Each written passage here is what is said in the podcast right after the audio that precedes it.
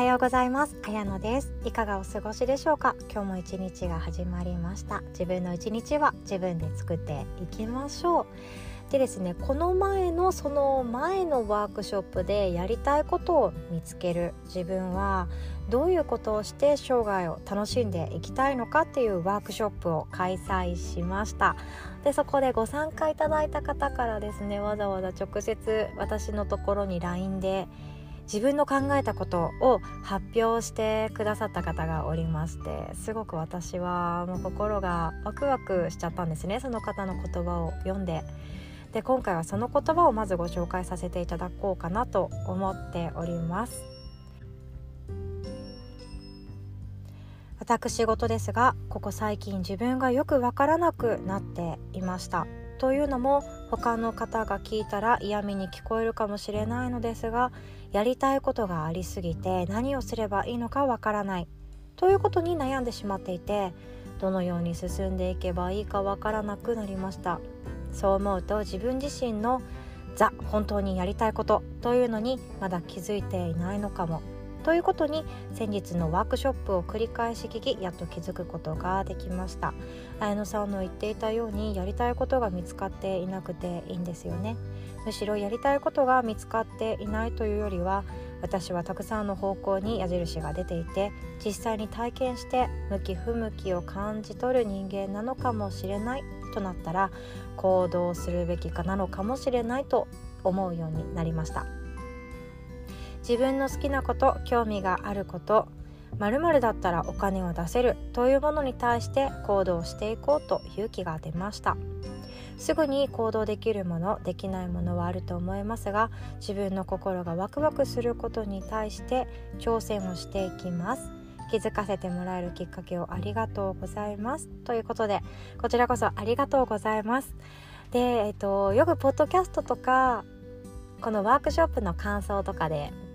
メッセージをいただくことがあるんですけどももしこんな風にポッドキャストで他の方にも聞いてもらって大丈夫だよっていう方はですねシェア OK ですっていうようなコメントを最後に入れていただけるともう私は喜んでシェアさせていただきたいと思っておりますので一緒に考える仲間がいるんだなっていうことをですねみんな気づけさせてくれると思うんですね。なのでぜひとも一緒にやっていきましょう。で、えっと、加えてですねこの方はすごいしっかりとしていらっしゃるんですけれどもあのいろんな方でみんなやりたいことが見つかっていなかったりもするじゃないですか。でそれでも本当もちろん大丈夫です。そのままで大丈夫っていうのを改めてお伝えさせていただきたくってですね。とこの方がすごいのはそうやりたいことがありすぎて何をやったらいいかわからないって言ってるんですね。この悩み結構持ってる人多いと思うんですよ。あれもやりたいこれもやりたい。えでも体が1個しかないからどれからやったらいいかわからないっていう順位の付け方がわからないことって結構あったりするんですけれども一番にですねまずやりたいことをできる限りたくさん書き出していきましょう。たくさんたくさん書き出してあげてでそれはもう50個なり100個なり200個なり何でもいいです。で、えっと、私のおすすめはですねノートに書くっていうよりかはポストイットちっちゃいポストイットありますよね。貼って剥がせる付箋なんですけれどもあれにどんどんどんどん書いてあげる。で今度それをですね仲間分けしていくんですね。でやりたいことが似ているっていう風に言う仲間分けもしていいと思うんですけども年齢制限があるものとそうでないものに分けていくっていうのが私は結構シンプルで好きなんですね。やりたいことありすぎる方いっぱい書いてる方いますよ。付箋の一束が一瞬でなくなりましたっていう方もいらっしゃればいや3枚しか書けなかったですとかあっていいんですよね。全然よくてどんどん湧き出てきます。でやりたいことっていうのは仕事とかじゃなくて私全然いいと思ってるんですね。私は23歳ぐらいの時に同じようなことした経験があるんですけどその時に書いたのはえっとですね今思ったらびっくりするんですけども、えっと、大阪に住むっていうのとえっと子供を育てるっていうことを書いておりました223歳の頃なのでまず、えっと、初めて勤務する場所が鹿児島っていうのを聞いていない時まだ知らない時にそれをやって私は大阪に住みたいというふうにぼんやりと書いてたそうなんですね。今思うとあかなってんじゃんって思ってすごいテンション上がりましたよ。そんな感じでちっちゃいことでいいんですよ。例えば自然の多い町に数ヶ月住むとかでもいいですしがっつりワーホリで海外で生活をするっていうわけでもなければ貯めたお金を使って2ヶ月自分に自由な時間を与えてあげるとかでもいいですよね。あとずっとちっちゃい頃やってみたかった習い事とかがあればそれもやっていくリストに書いてあげるってめっちゃいいと思うんですよ。ピアノだったりとかあとはデザインのお仕事とか洋服作ってみたいとかあとはお花を使った仕事したいとかいろんな楽しいワクワクっていっぱいみんな詰まってますよね。でそういうのどんどん書き出していきます。でそうすると今度年齢制限があるかないかで2択に分けていくんですね。例えばお母さんになる子供を育てるこういうものってまあなんだかんだ医療が介入してくれてるから年齢ってそこまで関係なくなってきたんですけれども70歳80歳でやろうと思ってももう体力がねちょっとそこまで頑張れないじゃないですか。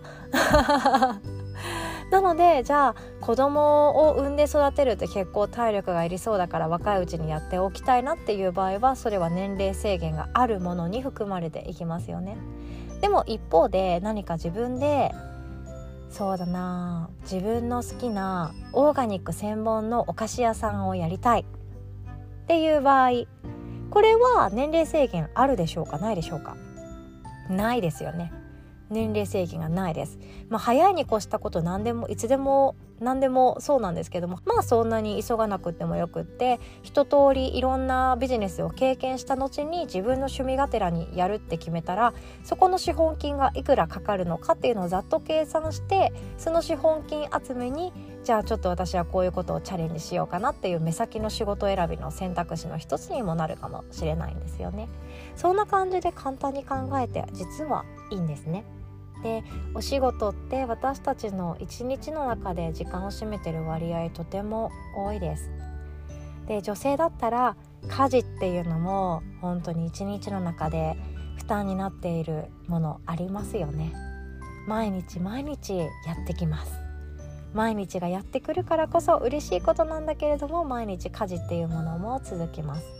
でもそんな中で来年も再来年も家事をやるっていうのは変わりのないことかもしれないけどもそれプラスアルファでどういう自分でありたいか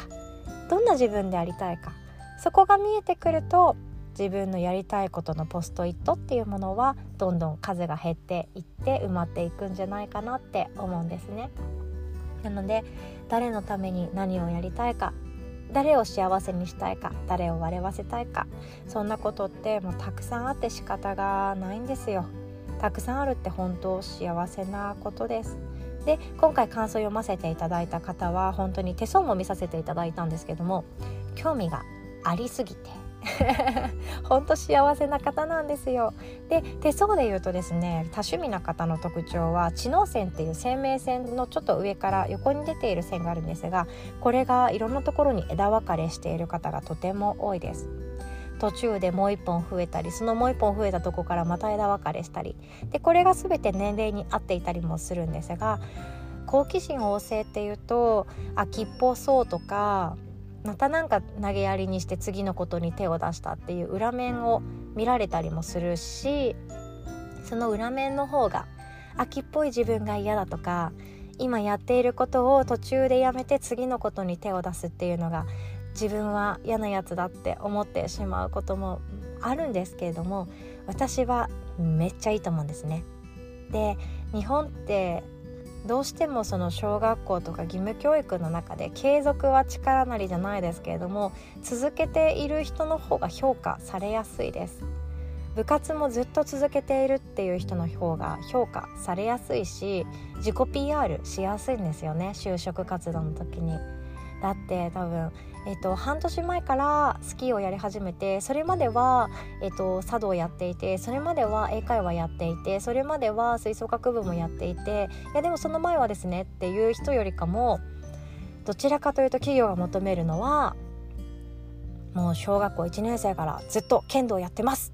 みたいな方の方があ忍耐力あるなとかこの人は一個の場所でずっと頑張れる人だっていう評価をされてしまうされやすいので会社的にはそういう忍耐力がある人の方が嬉しいんですよね。だから評価されやすくはなってしまいます。でももう個人の時代です。自分が何者かみんな何者かになりたいです。その何者かになる旅を私たちは今しています。そう人生は旅です。いろんなことに挑戦するっていうのはいろんなところに出向くような感覚に似てるなって思います。ヨガを挑戦したりヨガの隣にあるピラティスにまた挑戦したりあもっと面白いもっと学びたいと思って整体を寄り道したり。いやでも根本はやっぱ体のことだと思って医学部受験をしたり。こんな人生もありですよね。ずっと同じところに居続けるっていう人生も私はかっこいいと思うんですよ。自分ができないので。その人はその人の幸せがあってそれができない一個のところにいられないっていう方はその人にはその人の幸せがあってみんな自分が仕事で感じる幸せが違うからこそ面白いわけなんですね。ということで今日は好奇心旺盛な人の考え方についてちょっとだけシェアさせていただきましたこれからもですねあのリスナーさんそしてワークショップにご参加された方のコメントなども時々シェアさせていただきたいと思っております。一緒に学んで考えて立ち向かっていきましょう。それでは今日も最後までお聴きくださりありがとうございます。おしまい。